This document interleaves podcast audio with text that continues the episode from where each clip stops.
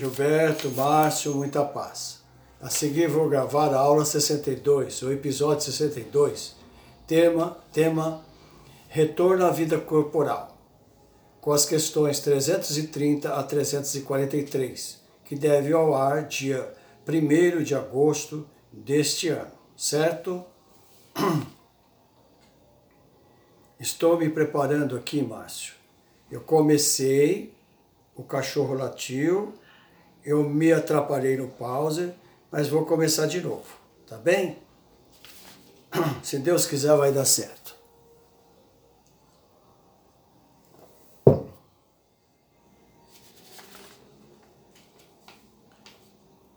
Prezado amigo ouvinte, você acessou o Web Rádio Verdade e Luz de Ribeirão Preto, São Paulo, Brasil.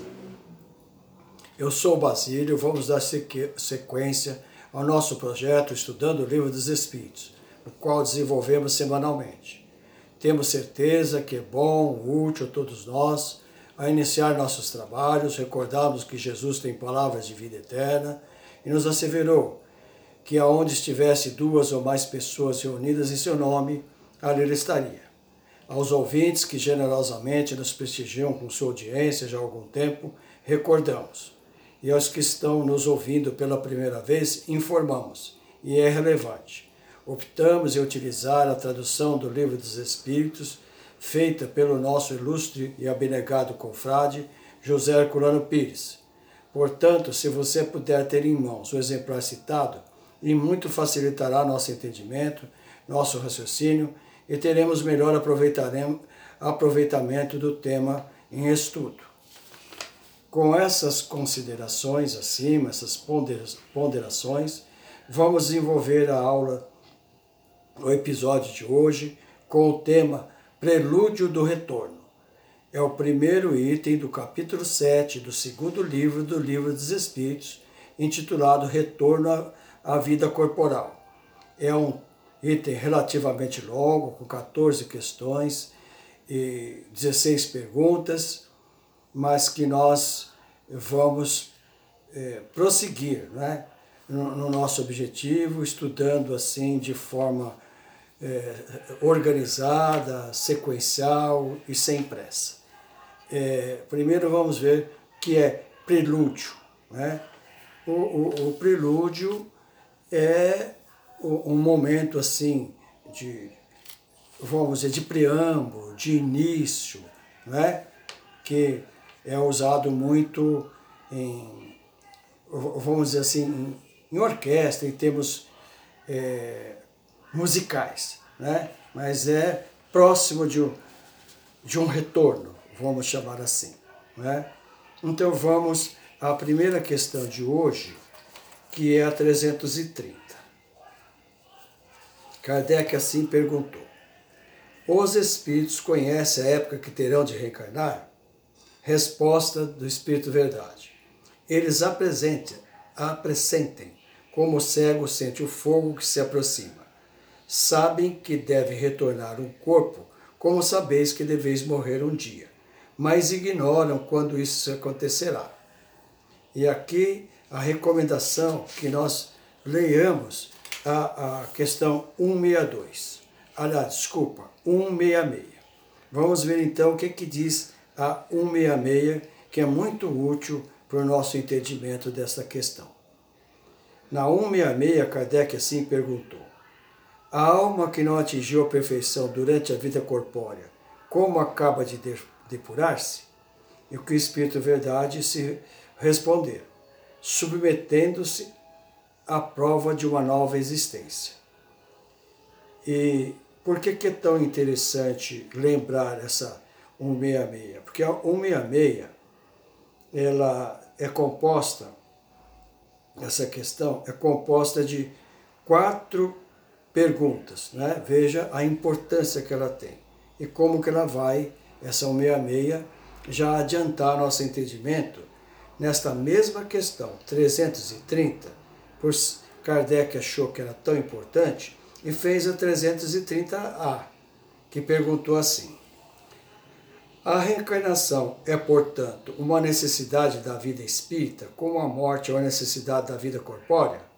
O que eles, o Espírito Verdade, responderam. Seguramente assim é. Entenderam por que, que é tão importante essa 166? Porque nos mostra a coerência não é? Do, dos ensinos dos, dos seres elevados, né? dos reveladores da doutrina espírita. Sim, então é, o que fica, o que de, devemos né, deduzir sem medo de errar é que a reencarnação é, portanto, uma necessidade da vida espírita, assim como é uma necessidade do, do, do nosso desencarne, que popularmente, como está escrito aqui, a nossa morte. Não é assim? Então, é por isso que a pergunta, a resposta é tão curtinha. Seguramente assim é. A questão a seguir, 331. Kardec assim perguntou: Todos os espíritos se preocupam com a sua reencarnação? A resposta do Espírito Verdade. Aos que absolutamente não pensam nela, que nem mesmo a compreendem. Isso depende de sua natureza mais ou menos avançada. Para alguns, a incerteza quanto ao futuro é uma punição. É, vejamos que por que, que eles falam depende da sua natureza, não é? Se é mais ou menos esclarecido, como entre nós, nós, é, o nosso linguajar é esse, né? É, são para nós os espiritualistas, aqueles que que conhece ou estão participando de uma seita é, que acredita na reencarnação, que sabe que a vida, que existe a vida futura, né? E já o termo espírita é o seguidor de Kardec, aquele que estuda, mas o espiritualista sabe que nós vamos ter a vida futura, ou seja, além desta vida, a vida continua. Né? Mas é interessante observar no final aqui, né, na resposta, quando eles dizem assim: a incerteza quanto ao futuro é uma punição. Por quê? Como, é, por exemplo, é, recomendamos que leiam, né, os amigos ouvintes, se não leram, leiam as obras de Eder Luiz, e em várias dos seus livros nós vamos perceber que quando então o espírito volta, o, o, homem, o desencarnado volta à espiritualidade, principalmente nas regiões inferiores de sofrimento, aqueles espíritos que estão ali comandando aquelas regiões, para assustar, para intimidar, para dominar, eles passam essa ideia de que aquele sofrimento será para sempre. Né? E que o Espiritismo, porque o Espiritismo é esclarecedor o, o, e vem, né, é consolador também, porque não há penas eternas. Vamos então à questão 333. É, a desculpa, né? A, a 332. Nós estudamos a 331. Agora, 333. Kardec assim perguntou: o espírito pode abreviar ou retardar o momento da reencarnação? Olha a resposta. Pode abreviá-lo solicitando por suas preces e pode também retardá-lo, se recuar ante a prova, porque entre os espíritos há também diferentes poltrões, mas não o fazem impunemente, pois sofre com isso, como aquele que recusa o remédio que o pode curar observemos, amigo ouvinte, que ah, por isso que fala, e com razão, que o nosso mundo é uma cópia do mundo real. Ou seja, no mundo dos espíritos, tal como aqui, existe aqueles né, que desconhece que deve ser feita a vontade de Deus, como nos ensinou Jesus, e pode recusar, mas também tem aqueles que já eh, têm uma visão melhor, não é? E pode pedir através das preces, que aí sim, quando a espiritualidade maior, né, sob a proteção de Deus, concede mais uma moratória, tudo bem.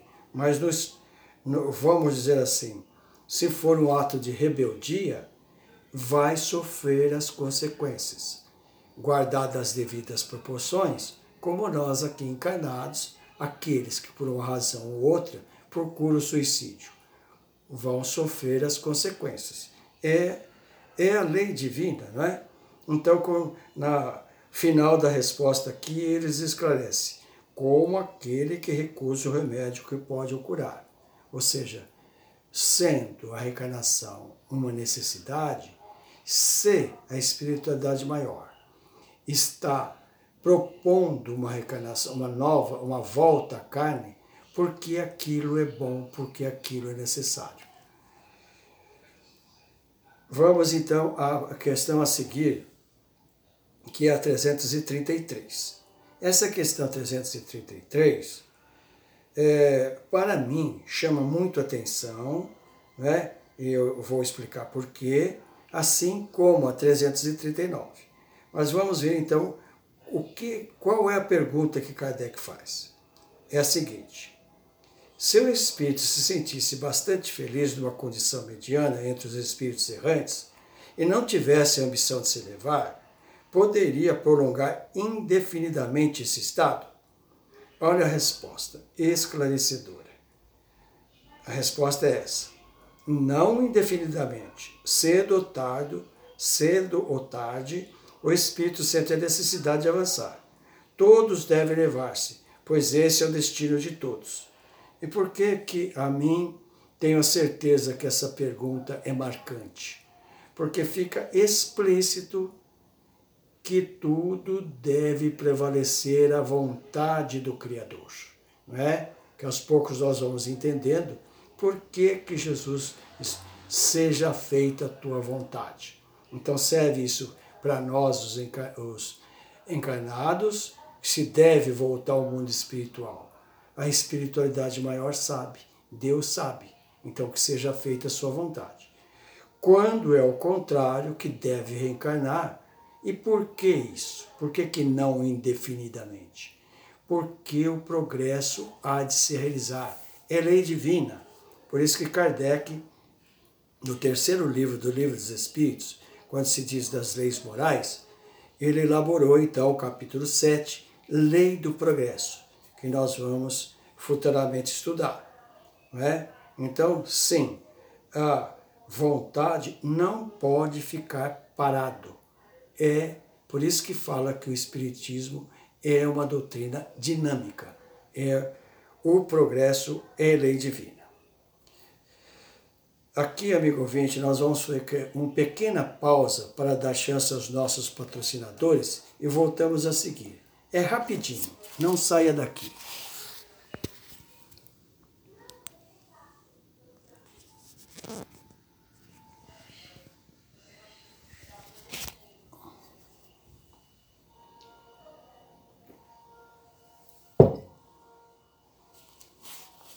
Retornando então ao nosso estudo de hoje, nós estamos no capítulo, a ah, desculpa, no, na aula 62, episódio 62, com o tema Prelúdio, que é o primeiro item no capítulo 7 do segundo livro dos Espíritos, intitulado A Vida Corporal. Até no, no bloco anterior, nós estudamos então até a 333.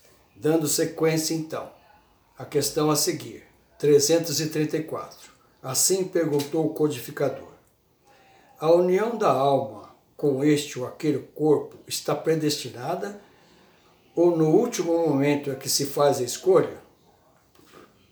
Olha a resposta desta, desta pergunta tão significativa em nossas vidas, não é?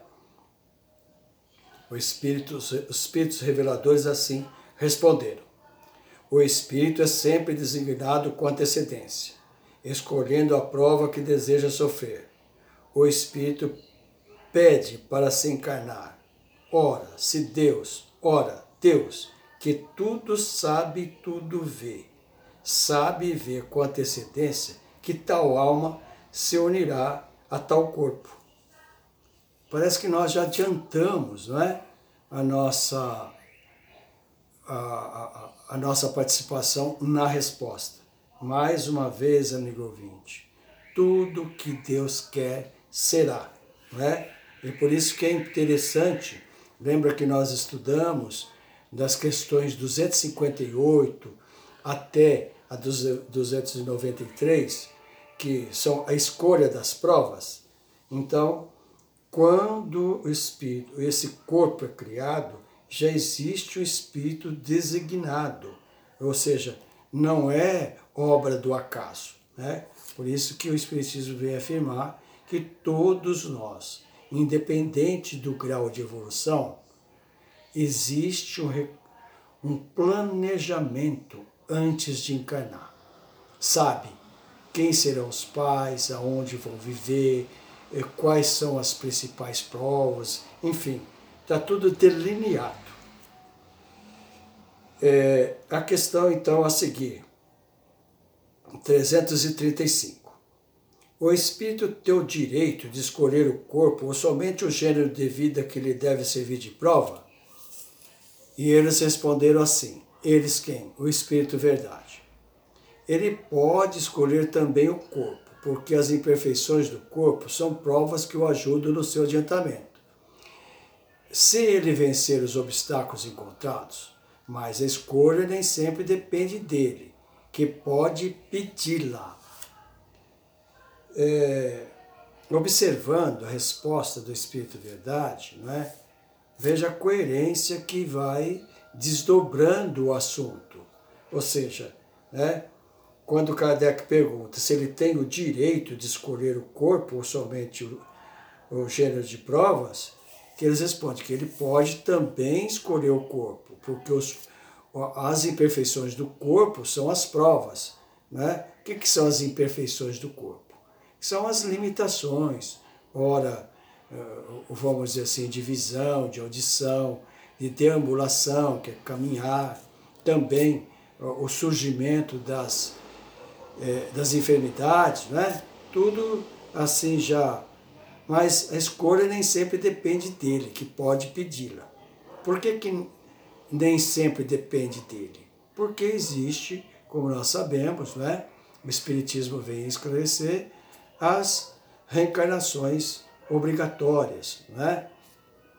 mas que ele pode pedir, pode sim, fica bem claro. Né? Essa é a 335. E Kardec achou e fez outra pergunta dentro da mesma questão. A 335A perguntou assim: Pode o espírito, no último momento, recusar o corpo escolhido? Olha a resposta. Se eu recusasse, sofreria muito mais do que aquele que não tivesse tentado nenhuma prova. É, como que nós podemos é, inferir, é, raciocinar sobre esta questão? Que é, há uma determinação divina. Se ele, o Espírito, se recusa, ele, vai, ele não vai encarnar de assim de imediato, mas ele vai sofrer muito mais do que se não tivesse tentado nenhuma prova. Né? Então, a, a rebeldia, é, é, ela sempre tem a, a, sua correção, a sua, a sua corretiva, porque, como nós vimos comentando desde o início da, da primeira questão deste deste nosso estudo, a vontade do Criador deve prevalecer e vai prevalecer sempre. Ou seja, nós é que temos que aos poucos nos conformando, entendendo que a vontade divina é soberana. Né? Aqui nós confundimos porque sabemos que a misericórdia de Deus é infinito. Ou seja, sempre que vai corrigir, ele não corrige castigando, corrige com amor. Mas nós temos, para nosso próprio bem, entender esse, esse processo né, da justiça divina que é a reencarnação. Então, a questão a seguir, 336. Kardec assim perguntou: Poderia acontecer com o corpo que deve nascer não encontrasse espírito para encarnar-se nele? Olha a resposta dos reveladores. Deus proveria a isso. A criança, quando deve nascer para viver, tem sempre uma alma predestinada. Nada é criado sem um desígnio. Vejamos, fica para nós muito bem esclarecido que na obra divina não há improviso. Tudo tem um planejamento. Não é? Isso eh, eh, de um ser, vamos dizer assim, muito atrasado, nós poderíamos entender como primitivo, até os grandes missionários. Né? Isso nos leva a, re, a refletir uh, no exemplo extremo, que é o nosso modelo e guia Jesus. Se nós eh, vamos considerar assim, num planejamento mediano, já temos toda uma programação que dirá como foi então é, o planejamento para Jesus é, reencarnar, ou aliás, encarnar no planeta. Né? É, uma, é muito bem elaborado, com, todo, com tudo planejado e, e, de acordo com a necessidade e a vontade soberana do Pai. A questão a seguir, 337. A união do espírito com determinado corpo pode ser imposta por Deus? E que os espíritos reveladores assim responderam ao codificador. Pode ser imposta, da mesma maneira que as diferentes provas, sobretudo quando o espírito ainda não está apto a fazer uma escolha com conhecimento de causa, com expiação, o espírito pode ser constrangido a se unir a um corpo de uma criança que, por seu nascimento e pela posição que terá no mundo, poderá tornar-se para ele um meio de castigo. Mais, mais uma vez aqui aparece a palavra castigo, não é? E nós temos que, sempre que formos estudar as obras básicas, lembrar da, da época em que Kardec é, nos trouxe a revelação espírita. Né? O seu linguajar da época era pleno século XIX. Né? E se, vamos dizer assim, colocasse ou outra palavra, não ficaria bem explícito. Ou, né, como está dizendo aqui na resposta, pode ser imposta. Porque eu me lembro de, orienta, de orientação de, vamos dizer assim, né, benfeitores, como Emmanuel, como o Dr. Bezerra, como o próprio Eurípides, enfim, espíritos elevados, fazerem assim um, um, um paralelo que nós somos ainda crianças espirituais. Nós não temos ainda no nosso estágio evolutivo condições nem todos têm condições de escolher provas, né? E por que essa simbologia das crianças? Porque um pai, uma mãe amorosa não vai fazer tudo o que os filhos querem, não é? Porque ele vai fazer o melhor para o filho. Então, por isso que Jesus, né, mais uma vez, lembrando as sublimes ensinamentos de Jesus, ele não dizia Deus, ele dizia o Pai, que é o Pai de amor. Então, por isso que é, usa-se, usou-se esse termo, né? Pode-se ter um meio de castigo, mas é uma necessidade, como não é? um, um remédio ruim que vai curar, como no nosso meio, uma cirurgia tão dolorosa, mas que é para curar que é para voltar à saúde. Né? Então, esse mecanismo é um mecanismo profundo, necessário e que revela a justiça divina. Não é verdade? Pois bem, a questão a seguir. A 338. se acontecesse que muitos espíritos se apresentassem para ocupar o mesmo corpo que vai nascer, o que, se, o que decidiria entre eles? A resposta: muitos podem pedir, mas é Deus quem julga. Em casos assim, qual é o mais capaz de preencher a missão e a criança que se destina? Mas, como já se disse, o espírito é designado antes do instante em que deve unir-se ao corpo. Nós adiantamos né, no comentário das questões anteriores que tudo na obra divina não é nada de improviso. Né? Então, o fato de esses espíritos que se apresentam, que gostariam de ocupar aquele corpo, é porque são espíritos ainda, convenhamos, que não, não têm o entendimento necessário. Porque se ele tivesse, já ia saber né, que uh, já, antes do corpo formar, já existe um ser, um espírito que é programado para renascer naquele corpo. E aqui mais uma vez, não é? Vamos apontar.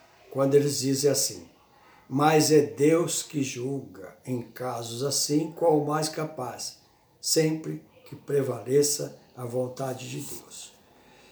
Aqui, amigo ouvinte, como eu dei a minha opinião na 333, que entendo que ela é bem marcante, a questão a seguir, a 339, eu penso da mesma forma. Né?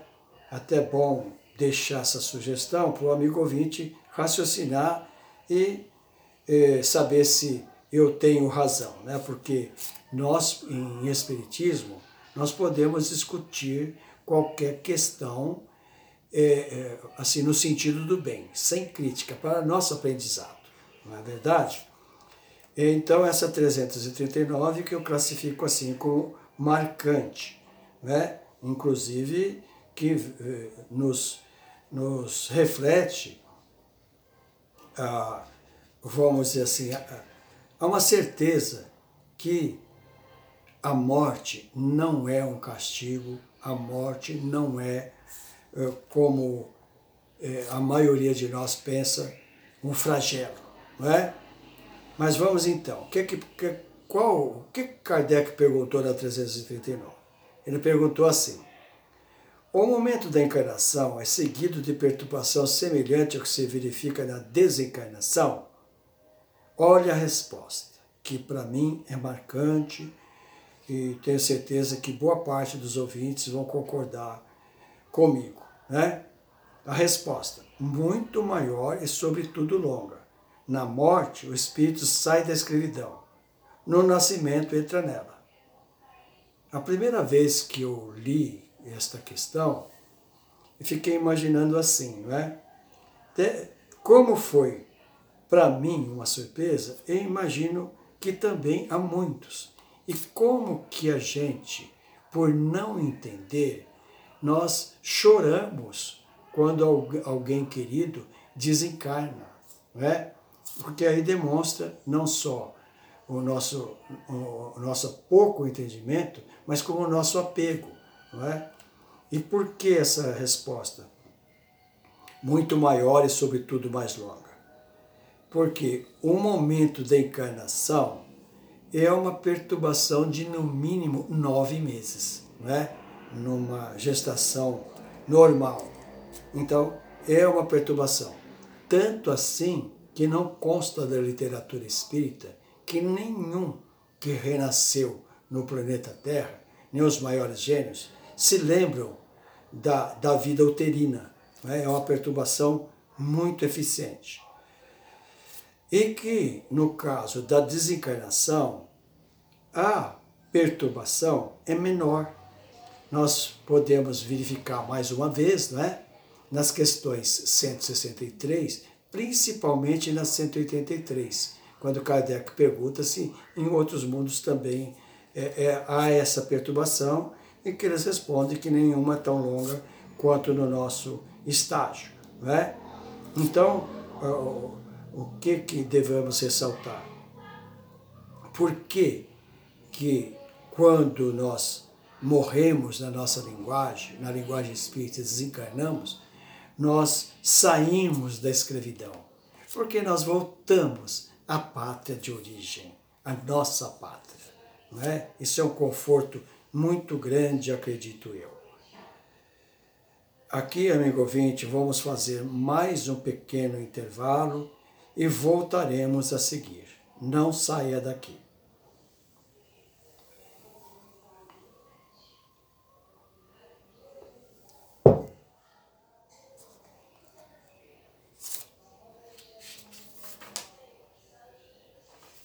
Retornando então aos nossos estudos de hoje, nós estamos desenvolvendo a aula 62, o episódio 62, com o tema Prelúdio do Retorno, que é o item 1 do capítulo 7 do segundo livro dos Espíritos, intitulado Retorno à Vida Espiritual.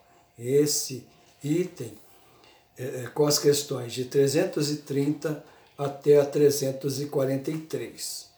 Nos dois blocos anteriores, nós estudamos até a 339, que eu é, ressaltei como marcante, não é? Mas nós vamos então à questão a seguir, a 340. Kardec assim perguntou: O instante que o espírito deve encarnar-se é para ele um instante solene? Cumpre ele esse ato como coisa grave e importante? E os espíritos reveladores assim responderam ao codificador. É como um viajante que embarca para uma travessia perigosa e não sabe se vai encontrar a morte nas vagas que afrontam. Nesta resposta, mais uma vez, vamos nos ater é, o significado das palavras, né? Quando ele diz assim, um viajante que embarca para uma travessia perigosa e não sabe se vai encontrar a morte nas vagas, vagas são as ondas né, é, que afronta. Ou seja, é, como nós sofremos o esquecimento parcial, é, no, nosso, no nosso estágio evolutivo, no nosso estágio evolutivo, né, é, nós, é, essa perturbação, assim, muito complexa, nós, é como ele diz aqui, embarca, está embarcando numa viagem e com o esquecimento, não é? Então, por isso que há sempre um temor. Mas essa pergunta, ela é tão, assim, importante, e por que que nós sabemos? Quando Kardec, então, assim entendeu, ele colocou o seu comentário, né? Que diz assim: O viajante que embarca sabe a que perigo se expõe, mas não sabe se naufragará. Ou, ou, ou nós podemos entender assim, não é? Ele sabe que, que vai enfrentar perigo, mas não sabe se vai ser uma coisa fatal. Por isso que ele diz que não sabe se naufragará. Continuando.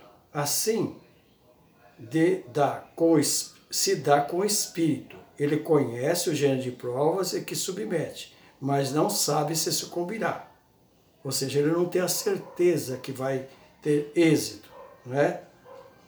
Da mesma maneira que a morte do corpo é o renascimento para o espírito, a reencarnação é para ele uma espécie de morte, ou antes de exílio ou de clausura ele deixa o mundo dos espíritos pelo mundo corpóreo, como o homem deixa o mundo corpóreo pelo mundo dos espíritos. O espírito sabe que se reencontrará, como o homem que sabe que morre, mas como este não tem consciência do fato, senão no último momento, quando chega o tempo desejado. Então, nesse momento supremo, a perturbação envolve, como no homem em agonia essa perturbação persiste até que nova existência esteja nitidamente firmada. O início da reencarnação é uma espécie de agonia para o espírito. Veja que as dissertações de Kardec vêm nos elucidar não é, como a nossa existência terrena é, vamos dizer assim, é cheia de surpresas, cheia de é, embaraços. Por isso que é, na questão 920 do Livro dos Espíritos, Kardec perguntou se nós podemos ter uma felicidade plena. E que eles respondem que não, porque nós estamos num planeta de provas e expiações. Mas nos dá o conforto que nós podemos ser relativamente felizes. Essa 340. Nós vamos interromper aqui porque o nosso tempo está esgotado e nós voltamos na próxima no próximo episódio, que será o 63, na questão 341. Pois bem, amigo ouvinte, mais uma vez nós agradecemos pela sua, audiência, pela sua audiência, pela sua atenção e como aqueles que vêm nos seguindo já há algum tempo sabem que nós nos esforçamos para desenvolver nossos estudos com começo, meio e fim. Primeiro uma pequena introdução, a seguir o desenvolvimento e ao final as conclusões que faremos agora. Observamos como é fascinante estudar o livro dos Espíritos de forma organizada, sequencial, sem pressa, porém valorizando o tempo disponível. Portanto, é, todas essas aulas são muito necessárias à nossa cultura doutrinária. E assim sendo, não devemos, podemos, mas não devemos encerrar nossos trabalhos sem agradecer a Deus por essa doutrina maravilhosa. Conforta, esclarece, liberta e é dinâmica.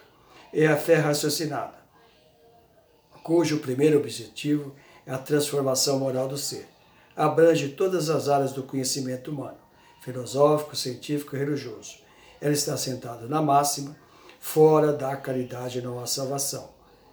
Para concluir nossos estudos de hoje, como temos feito nos episódios anteriores, em razão desse momento tumultuado, aflitivo que transita a família humana, agravado pela pandemia do Covid-19, devemos recorrer ao aspecto religioso do espiritismo, do espiritismo onde podemos aurir é, esperança, é, um consolo, a fé e esperança em dias melhores. Hoje vamos nos servir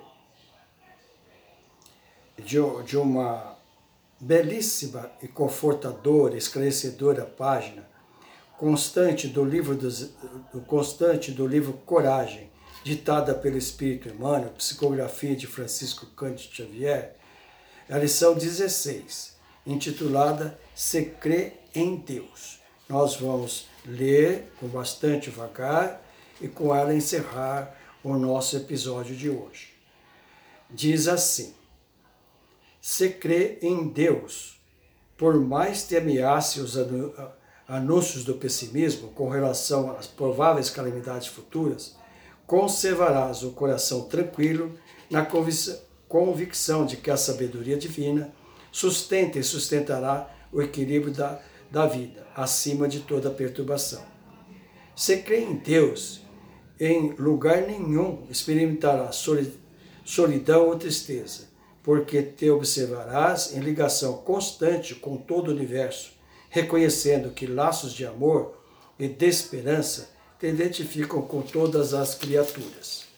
Se crê em Deus, nunca te perderás no labirinto da revolta, da desesperação, ante golpes e injúrias que se te projetem na estrada, porquanto interpretarás ofensores e delinquentes na condição de infelizes, muito mais necessitados necessitados de bondade e proteção que de fel e censura. Se crê em Deus, jornadearás, jornadearás na terra sem adversários, de vez que por mais se multipliquem na senda da, aqueles que te agridam ou menosprezem, aceitarás inimigos e opositores à conta de irmãos nossos situados em diferentes pontos de vista. Se crê em Deus, Jamais te faltarão confiança ao trabalho, porque te erguerás cada dia na certeza de que dispõe da bendita oportunidade de comunicação com os outros, desfrutando o privilégio incessante de auxiliar abençoar, entender e servir. Se crê em Deus, caminharás sem aflição, sem medo, nas trilhas do mundo, por maiores surjam perigos e riscos e te obscurecem a estrada. Porquanto, ainda mesmo à frente da morte, reconhecerá que permanece com Deus, tanto quanto Deus está sempre contigo, além de provações e sombras, limitações e mudanças, em plenitude de vida eterna.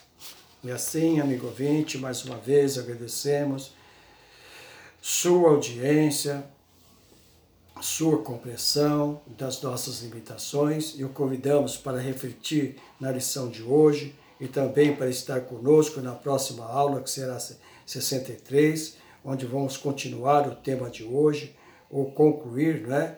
E já em seguida vamos estudar o item 2, que é a união da alma corpo. Se você está apreciando nossos estudos, gostando de nossa companhia, por favor, repasse o nosso o endereço da nossa web Rádio Verdade Luz aos seus contatos, que são seus familiares, parentes e amigos, e nós em muito lhe agradecemos. Que Jesus envolva todos nós em seu infinito amor, iluminando nossas mentes, nossos corações, para que possamos seguir seu caminho de luz. Até o próximo episódio, se Deus quiser. Obrigado.